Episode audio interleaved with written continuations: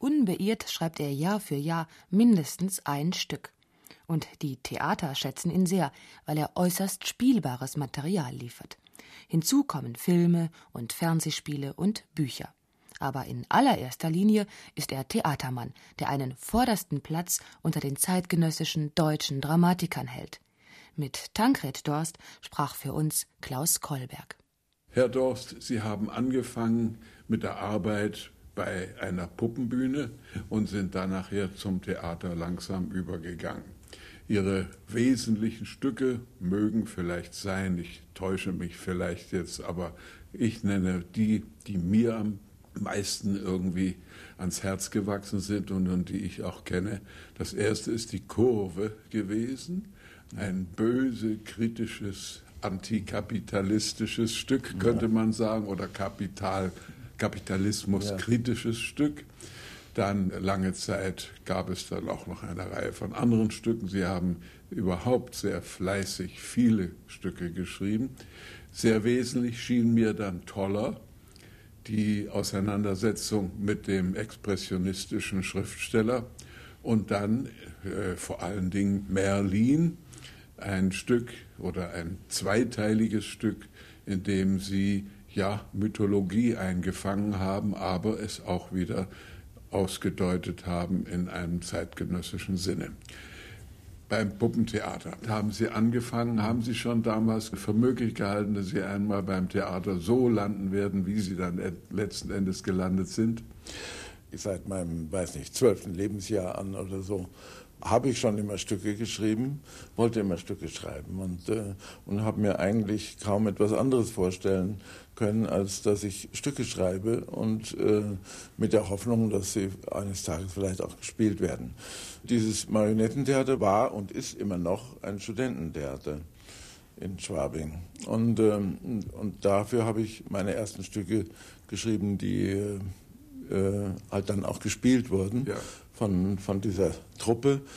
Äh, das Theater gibt es ja immer noch und die spielen immer noch ein Stück von mir seit 1958. Welches? Äh, eine Trompete für Nepp heißt es. Aha. Mit diesem Stück bin ich dann eigentlich dann auch zum Fernsehen gekommen. Noch nicht zum Theater, aber zum Fernsehen. Aber Sie waren schon deutlich über 30 Jahre alt, ja. als dann nachher die wirkliche Theaterarbeit ja, anfing. Ja. Ich habe übrigens nach der Kurve ganz vergessen die große Schmährede an der Mauer. Ja, das war, äh, das kam 1962. Auf den Titel bin ich gekommen durch ein chinesisches Schattenspiel. War es ein schwieriger Übergang von der, vom Puppentheater, vom Marionettentheater zum Schauspiel oder war das eine ganz logische Vorstufe? Nun, ich äh, war ja Student und ein bisschen ein, ein verspäteter Student. Also ich war irgendwie zwar noch Student, aber ging nicht mehr in Vorlesungen und habe immer mich mit äh, allen möglichen Sachen beschäftigt und, und habe auch immer gedacht, dass man aus mir nichts wird, sozusagen. Also, und äh, es gibt doch das so, also jedenfalls bei mir war das so, dass man, dass dann die Verwandtschaft so im Rheinland, äh, wo ich dann mal zu Besuch war, hat man nicht mehr darüber gesprochen, was ich eigentlich mache in München. Und man sagt, ja, der studiert in München, aber eigentlich ist er schon überfällig und irgendwie wird das nichts aus dem. Und dann wird dann gar nicht mehr darüber gesprochen, was er eigentlich macht da und so. Und äh, es war so eine, so eine Situation, wo, wo doch eine Entscheidung irgendwie gefordert ja. wurde. Andererseits, ich wollte immer zum Theater, aber ich hatte keine, ich kannte niemand. Mhm. Ich kannte niemand außer eben diesen dieses Studenten-Marionettentheater, aber das ist natürlich was ganz anderes. Ich kam zum Theater eigentlich auf zwei Wegen, auf drei Wegen eigentlich. Das eine war, ich hatte die Kurve, das Stück Die Kurve, nach äh, Lübeck geschickt, wo ein Bühnenbildner war, der vorher mit, mit mir zusammen diese dieses Marionettentheater äh, gemacht hat, der die Figuren gemacht hat und Bühnenbilder gemacht hat. Der war Bühnenbildner in Lübeck geworden und dem habe ich das geschickt und der gab es dem Intendanten und der gab es einem Regisseur. Der Regisseur war Uzerat und der Intendant war Wüstenhöfer und, äh, und die haben dann gesagt, die machen das Stück. Also so äh, bin ich da äh, zum Theater gekommen. Der andere Weg war, dass ich auch was schreiben wollte, eigentlich für unser Marionettentheater ein Stück und einer von den Mitspielern dort, der im, in diesem kleinen Spiel, kleines Spiel hieß das Theater und heißt es immer noch, der war in einem Verlag, im Oldenburg Verlag hier in, in München. Und, äh, und das Mannheimer Theater hatte an Verleger, an Verlage so eine Art Preisausschreiben geschickt. Also die suchten ein Stück. Das war 1958 oder sowas oder 59. Und, äh, und damals äh, war das die Lage doch so für, für Leute, die für Theater arbeiten wollten. Es gab eigentlich keine deutschen Stücke und man interessierte sich auch nicht für deutsche Stücke. Man, äh, und sozusagen wie ich Student war, da, da gab es eben Sartre und Giraudoux und Anouilh und äh, Beckett und, und, und Frisch und Dürrenmatt aber keine deutschen Stücke eigentlich. Also, und das, man hatte gar nicht daran gedacht, dass es ein deutsches Drama geben könnte. Und das Mannheimer Theater aber hatte dann doch ein, ein, äh, sich darauf besonnen, dass da vielleicht was zu, zu machen wäre. Und, und dieser äh, Herr Altenhain, der äh, später dann Luchterhand Verlag äh, Verlagsleiter war, der gab mir dieses Preisausschreiben. Es war kein Stück verlangt, sondern nur ein Exposé zunächst. Und dazu waren Themen äh, angegeben, das war ein bisschen volkshochschulmäßig, so, äh, so die Themen der Zeit, Rassismus, Atombombe und Flüchtlinge damals noch und sowas. Äh, ein, das eine Thema dachte ich, das, äh, das passt vielleicht, da kann ich was einschicken. Das hieß die Schizophrenie unserer Zeit oder so ähnlich. Und da dachte ich, das passt irgendwie, wird es vielleicht passen, was ich da gerade hatte. Und das, ich hatte das Exposé, was ich für das für dieses Magnetentheater gemacht habe, habe ich dann eingeschickt. Das war welches Stück? Das, äh, ja, und das habe ich dann später den Preis bekommen, ja. zusammen mit einem anderen äh, jungen und unbekannten Autor, das war Mario Simmel. Und, und, der, und der, äh, der Dramaturg, der damals diese Sache gemacht hatte, das war Klaus Drese, der dann äh, später ja in der Oper war in, in, Wien. Aber ja, das Stück hieß Gesellschaft im Herbst. Oder es wurde dann das Stück Gesellschaft im Herbst. Und damals ging es mir sehr schlecht. Ich wusste gar nicht, wie ich äh, von, von dem Wurstsalat und der Semmel äh, länger leben könnte. Und, und es war sozusagen eine Art Rettung für mich. Und dass da plötzlich jemand kam und gab mir einen Preis. Und es waren 4000 Mark damals. Und da dachte ich, ich bin plötzlich der reichste der Welt. Sie haben als einer der wenigen Autoren immer bei jedem Stück eigentlich einen eigenen Stil entwickelt. Das heißt, man konnte nicht sagen, das ist ein typischer Tancred Dorst, wie man das bei Thomas Bernhard oder bei Boto Strauß sagen kann oder bei Sartre und so weiter, Dürrenmatt.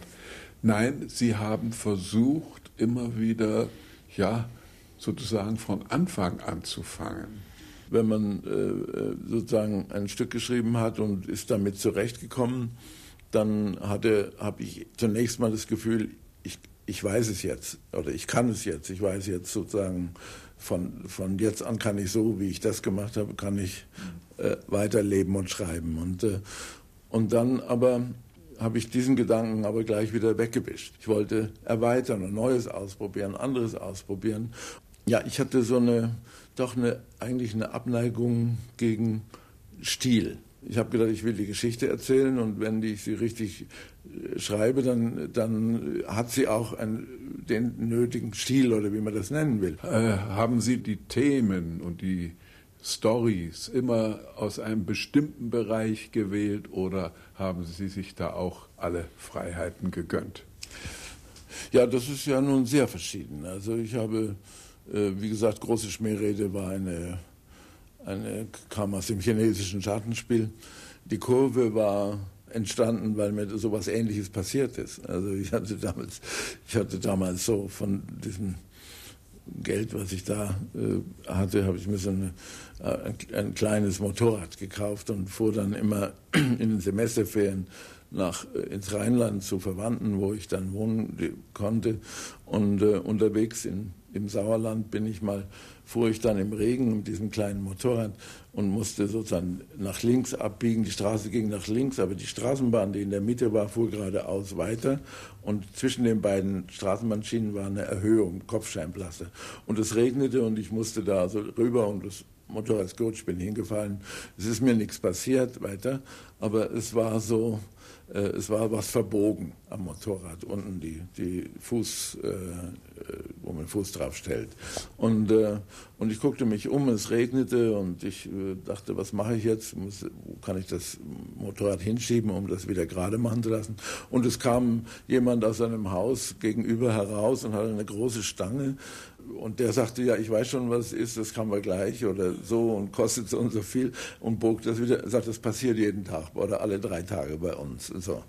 Und im Weiterfahren habe ich gedacht, das ist eine Parabel sozusagen, wie äh, der Kapitalismus funktioniert. Oder so. Aber später kamen dann Stücke, die also ja. völlig, also zum Beispiel der Toller, ist ja. ja, dokumentarisch begründet, ohne dass ja. man es Dokumentationstheater nennen ja. sollte. Nicht? Nee, das wollte ich nicht und ich habe mich damals auch immer gewehrt, weil äh, ich denke, das Dokumentarstück im eigentlichen Sinne, das, das gibt es eigentlich nicht. Also, und ich selber äh, habe zwar auch im Toller habe ich Dokumente benutzt, Aufrufe oder Reden vom Landauer und so, aber ich habe sie benutzt, sag mal, wie auf äh, seine Weise Büchner das im Dantons Tod gemacht hat. Er hat auch Robespierre-Reden, die hat er wörtlich übernommen. Und äh, also sehr viel aus den Dokumenten der Zeit genommen. Aber natürlich ist es ein Stück von Büchner und es ist weit davon entfernt, ein Dokumentarstück zu sein. Und ich dachte, so eine, das Dokumentarstück ist sein Twitter- Ding und so ein, ein auch agitatorisch vorgetragenes äh, Produkt, was äh, vortäuscht, eine Wahrheit zu zeigen, die aber schon dadurch, dass sie auf der Bühne äh, ja immer nur eine Auswahl ist, schon der Wahrheit gar nicht so nahe kommt.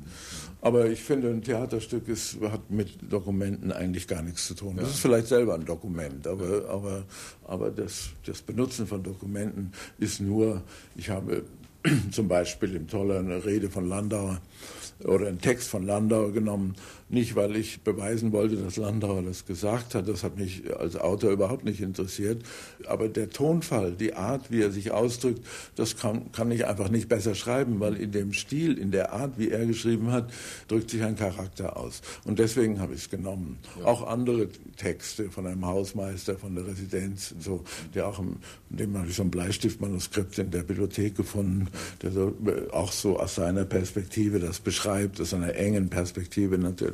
Und äh, den habe ich genommen, auch nicht um den Hausmeister bloßzustellen oder zu denunzieren oder so, sondern der drückt sich auch im Schreiben äh, so aus, dass ein Charakter deutlich wird von ja. ihm. Und ich habe immer gedacht, äh, ich will ja Menschen schreiben, mhm. also nicht Ideen oder so. Ja. Weil ja. ich denke, Theater ist für mich nicht ein Austausch von Meinungen, ja.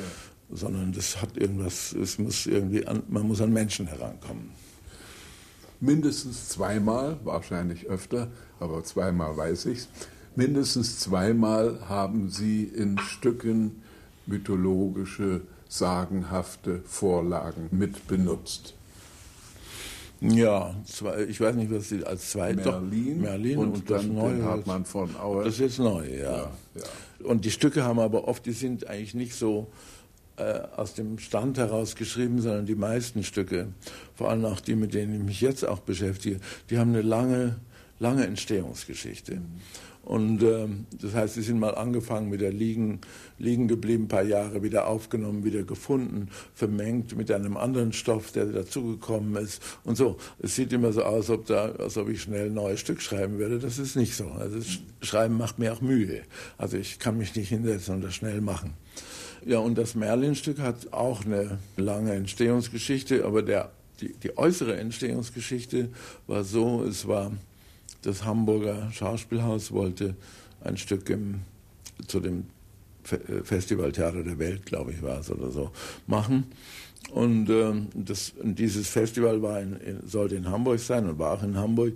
Und der Peter Zadek fragte mich und ich sollte doch mal kommen und wir wollen ein Stück in der Fischhalle in Hamburg machen. Und, äh, und da bin ich hin und wir haben da in der Halle gestanden, das ist so direkt am Hafen, eine sehr schöne große Halle, die äh, eine Fischmarkthalle war, so in Form einer so eine, so eine gusseiserne Gotik hat, so innen wie eine Kathedrale, aber so Ende des 19. Jahrhunderts. Und an der Seite gingen Treppen hoch und waren Umgänge und es waren äh, werden die Möglichkeiten, mehrere Bühnen dazu haben gleichzeitig und so. Und wir standen in dieser Halle, war noch der Dramaturg dabei, Ursieni, und, und wir dachten, nur einmal im Leben hat man Gelegenheit, in seinem schönen Ambiente, in seiner schönen Halle, ein, ein, Stück zu machen. Aber was macht man da? Und es fiel auch niemand was ein, was man da machen könnte erst, weil ein Stück in so einer Halle hat ja andere Bedingungen als in einem in einer Guckkastenbühne. Und es war auch immer, immer gedacht und wir, so ohne jetzt auch der Zadig, ohne an ein Stück zu denken. Also sagte, das wäre ja schön, wenn abends die Leute kämen da rein und morgens um 5 Uhr gehen die Tore wieder aus und sie kommen raus und das Stück hat die ganze Nacht gedauert oder so. Aber es fiel uns nichts ein und er sagte dann, lies doch mal diese, diese alten Geschichten von König Artus und äh, der Tafelrunde. Und da gibt es eben von Mallory dieses Buch aus dem 16. Jahrhundert. Äh, das war gerade neu erschienen im Inselverlag mit den Bildern von Börsley. Und, äh, und ich habe das gelesen und fand das sehr, sehr langweilig. Ich habe auf, auf der Heimreise habe ich, mit, ich hab mir das gekauft und bin nach Hause gefahren, nach München und fand das so langweilig. Ich wusste gar nicht, äh, fand da gar keine Geschichte oder gar nichts, was mich hätte irgendwie bewegen können. Es war die Geschichte von edlen Ritter, Rittern, die immer auf Turniere gehen, wie zum Golfspielen und der eine bringt so viel um und der andere hat 13 niedergehauen und der andere 20 und, und äh, ich, hab, ich bin gar nicht dahinter gekommen, was das eigentlich soll. Und dann gab es aber doch, es ist, also bei mir jedenfalls ist es immer so, wenn ich denke, es geht gar nichts und ich weiß gar nichts, dann ist das auch so ein Stachel, mit dem äh, man beschäftigt sich zwangsläufig weiter, weil man sagt, es muss aber irgendwas muss doch, ist doch da offenbar dran oder so. Und dann habe ich mal mir einfach aufgeschrieben, was mich von dieser ganz losen, groben Kenntnis dieser ganzen, dieses ganzen Komplexes, äh, was mir so im Kopfgedächtnis vom flüchtigen Durchsehen so geblieben war und was ich selber dazu für mich selber dazu gedacht habe und was mir wichtig war von den einzelnen Momenten. Und da habe ich das so auf, auf ein paar Blätter geschrieben und habe das der Ursula, meiner Frau, ich weiß, am Starnberger See sind wir auf und ab gegangen und gesagt, erzähle ich dir mal die Geschichte von Anfang bis Ende. Und äh, also was ich mir vorstelle, nicht wie das wirklich in den Büchern steht, sondern wie ich es mir vorstelle. Und so eigentlich hat sich das so, so verfestigt, die Szenenfolge und es ist ja ein großes und kompliziertes äh, Gebilde gewesen. Ich habe also dann geschrieben, zusammen mit Ursula haben wir dann an dem Stück gearbeitet und ich hatte eine, schon eine feste Vorstellung davon. Also am Anfang war es sehr schwierig und nachher, wie immer, ich habe am Schluss angefangen zu schreiben und habe eigentlich von hinten nach vorne oder erst den Schluss und dann den Anfang und dann das ganze, das ganze doch sehr komplizierte Gewebe von Beziehungen und, und Assoziationen. Dann ist es so allmählich so dieser Teppich so entstanden mit diesen verschiedenen Motiven und Geschichten. Und äh, wie es aber fertig war, haben wir die Halle nicht bekommen. Und so dass wir also erst eine eine Halle hatten und kein Stück und nachher ein Stück und keine Halle. Und Zadig wollte das im Hamburger Schauspielhaus nicht machen, also nicht auf einer Guckkastenbühne. Und, äh, und so blieb, ging dann die Uraufführung nach Düsseldorf. Die Uraufführung nach Düsseldorf die beste Aufführung aber dürfte wohl die in München gewesen sein, Kammerspiele. Ich persönlich habe die beiden gesehen in Düsseldorf und in München und fand also die von Dorn hier ja. in München sehr gut. Sehr aber eine ganz andere Frage. Sie haben ja sehr oft erlebt, dass Ihre Stücke eben interpretiert wurden irgendwo. Da gibt es zwei Beispiele, die vielleicht doch interessant sind. Das eine ist, Jetzt war gerade in München kürzlich das ukrainische Ensemble von Kiew und hat Merlin gebracht. Und dann möchte ich noch erwähnen die äh, Inszenierung von Piplitz, von ja. äh, so, sozusagen der Uraufführung dieses Hartmann von Auer Stückes, ja. das Sie geschrieben haben. Ja. Aber äh, eigentlich war es gar nicht Nein. unbedingt ein Tancred sondern es war Nein. was ganz anderes. Aber erzählen Sie ein bisschen über die äh, Schwierigkeiten von Schreiben und Interpretation. Ja, naja, das ist ein, ein sehr oft behandeltes, besprochenes Thema, die Beziehungen des, des Stückeschreibers zum, also zum, des Autors zum Regisseur, und das heißt von dem geschriebenen Stück zum realisierten Stück. Äh, das ist äh, äh, manchmal schwierig, da gab es ja auch Prozesse darüber und so, nölte mit Max Frisch zum Beispiel und so. Es hängt ein bisschen auch von dem Stück ab, wie weit, wie, wie verschiedenartig das gemacht werden kann. Es hängt schon ab von der, zum Beispiel von der Länge. So ein Stück wie Merlin wo ich erst dachte, das wird niemand spielen, weil es so umfangreich ist, 400 Seiten, ein riesiges, riesiges Stück.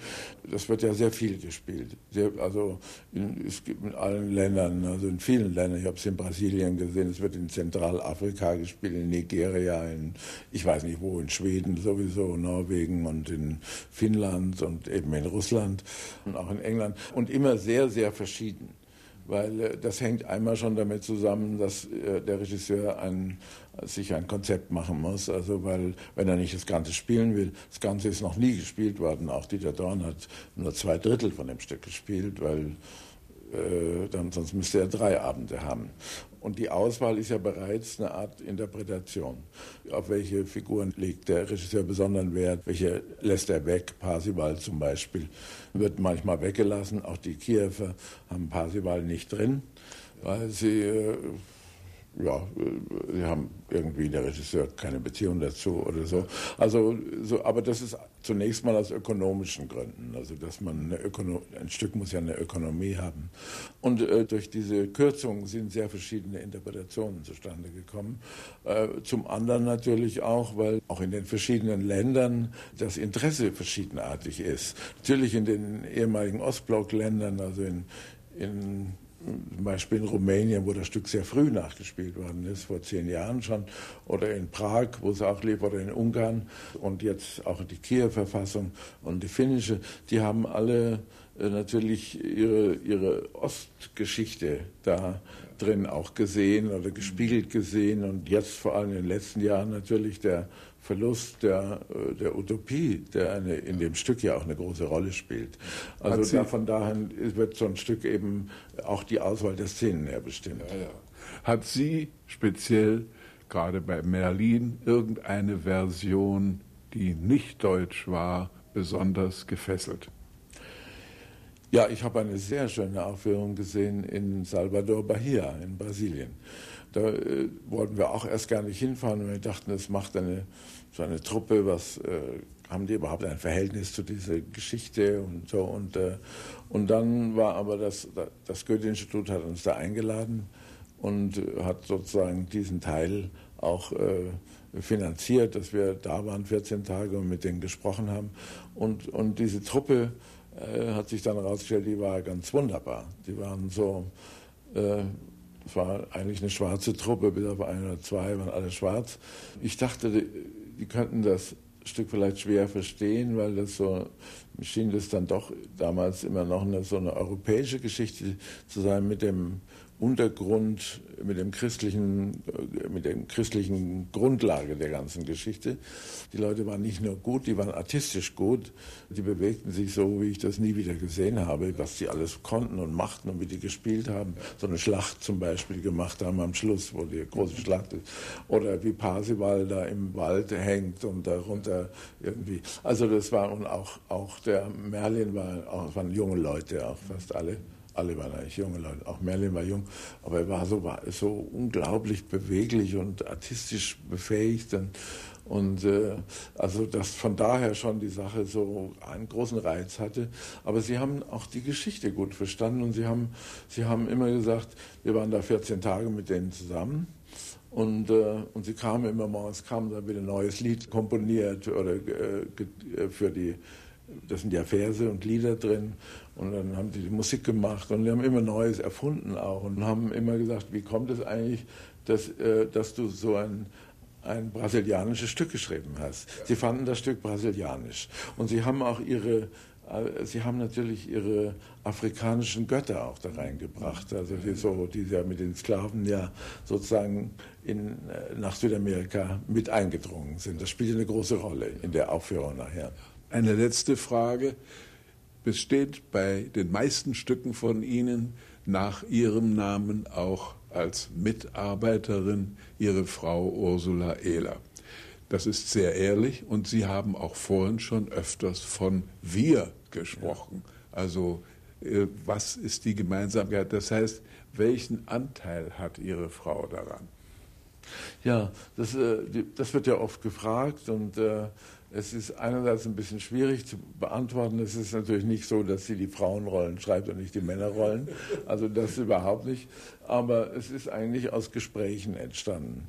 Und da ich ja so äh, auch als wir noch gar nicht, ihr Name noch gar nicht da drin war, wir sind ja, wir leben ja zusammen und äh, reden zusammen und sind immer so, wie wir uns mit Freunden, Bekannten und anderen Menschen beschäftigen, beschäftigen wir uns auch mit den Personen der Stücke. Das ist gar kein Unterschied sozusagen. Und so dass also aus dem Reden eigentlich äh, so manches entstanden ist und äh, im Ansatz entstanden ist oder weiterentwickelt ist und ich selber auch immer das äh, Bedürfnis habe, über das zu reden, was ich gerade mache. Und, und da wir sozusagen ja, uns gut kennen und gut aufeinander eingespielt sind, denke ich, äh, Sie, wenn ich bei Verstand wäre, würde ich so denken wie Sie. Da ich aber sozusagen äh, vernagelt bin mit meinen äh, Vorstellungen, ist es gut, wenn sie als Kontrolle dabei ist. Und so ist dann auch, geht dann ein bisschen die Dialoge und wir, wir reden immer und schreiben das dann mal dabei auf.